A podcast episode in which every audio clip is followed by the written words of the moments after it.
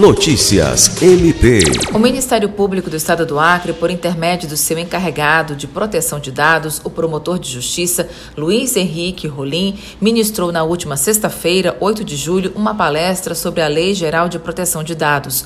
O evento foi promovido pelo Tribunal de Contas do Estado e destinado aos servidores do órgão, contando com a parceria do Ministério Público do Estado do Acre.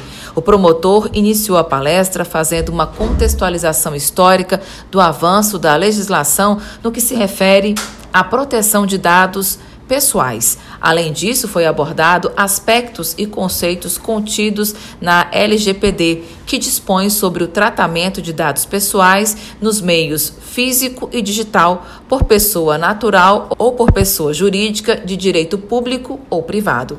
Alice Regina para a Agência de Notícias do Ministério Público do Estado do Acre.